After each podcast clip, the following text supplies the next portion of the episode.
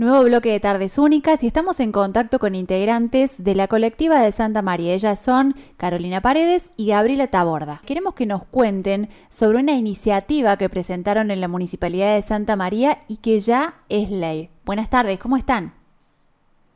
Hola Laurita, ¿qué tal? Buenas tardes. Un gusto escucharlas. Es un gusto, sí, se escucha perfecto y es un gusto, decíamos, porque eh, es para contar sobre una iniciativa ciudadana que ha tenido ya una buena acogida en la Municipalidad de Santa María y que ojalá tenga resultados eh, pronto. ¿De qué se trata?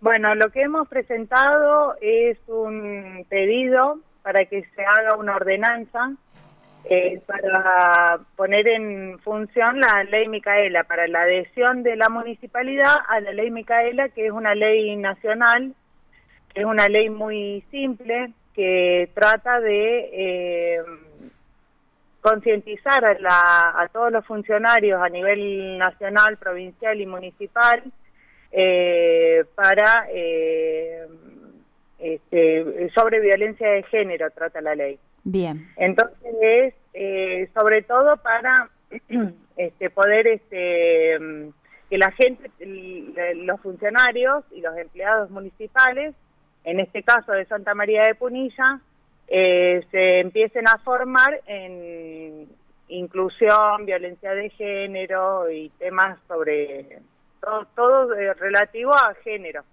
Claro, o sea, ahora es obligatorio a partir de esta adhesión o hay que dar un paso más porque el Consejo Deliberante le dio aprobación a la adhesión a la ley nacional, ley Micaela, entonces ya sería obligatorio que todos los funcionarios públicos de Santa María tengan capacitación en perspectiva de género. Perfecto, sí.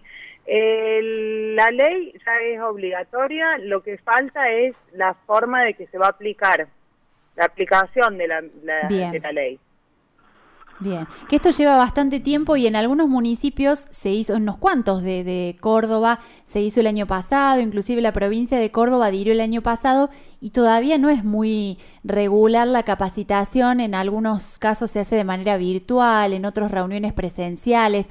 Es como que mm, también los municipios y el propio gobierno provincial están aprendiendo, están buscando la forma de capacitar a todos.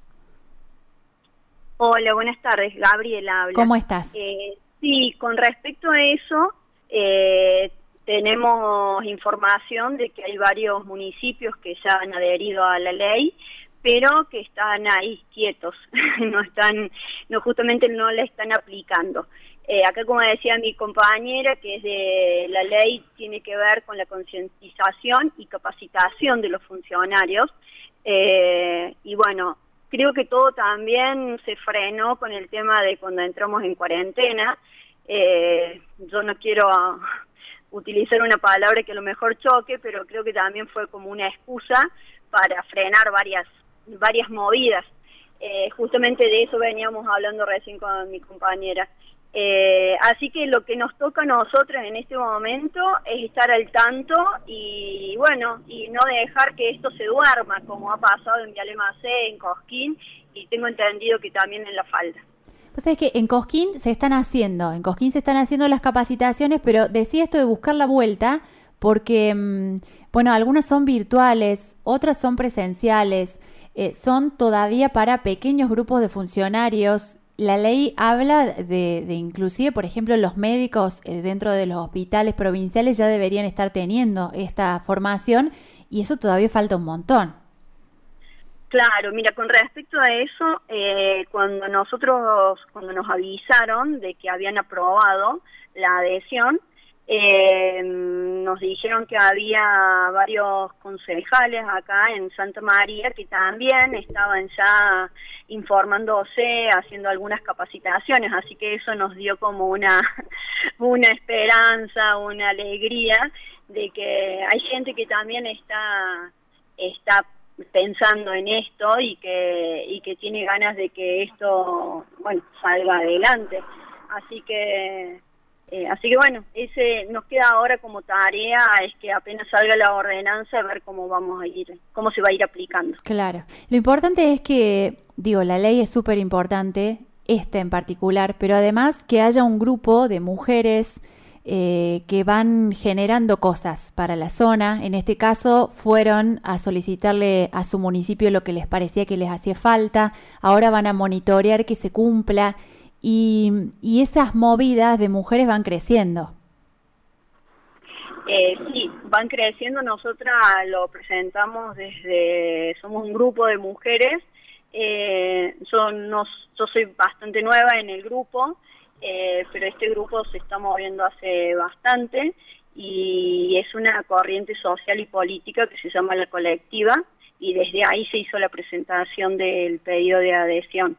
Y, bueno, eh, estamos ahí trabajando con el municipio y, o sea, con el municipio con, que quiera trabajar con nosotros también, ¿no es cierto?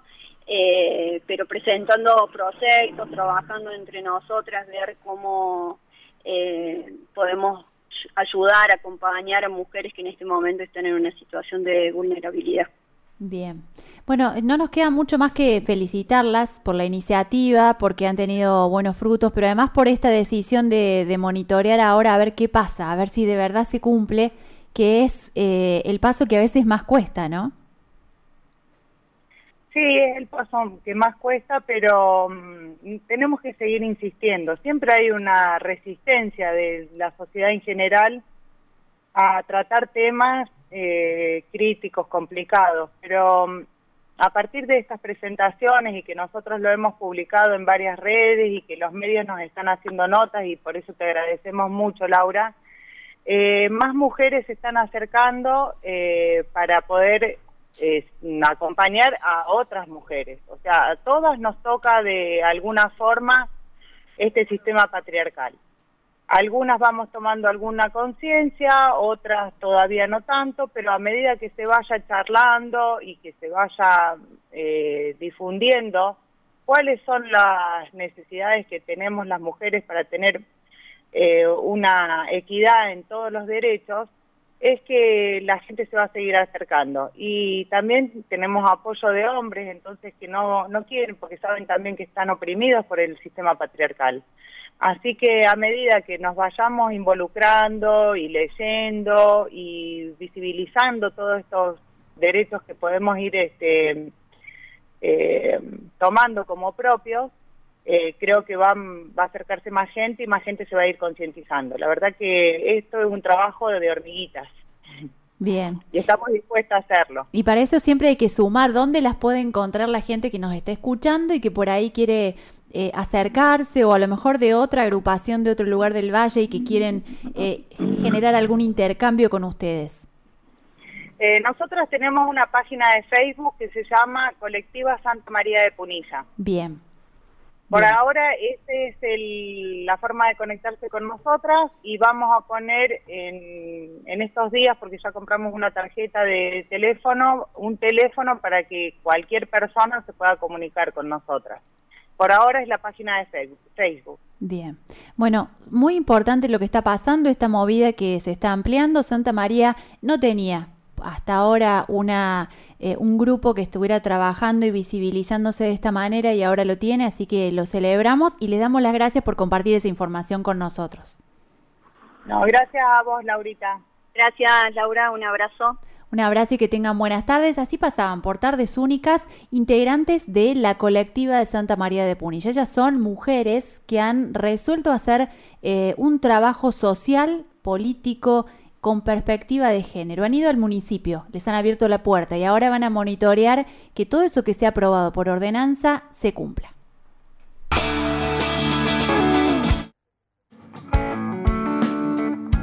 Con tus hijos en la plaza, leyendo un libro al sol, recordando un amor. Siempre habrá algo mejor, siempre otra oportunidad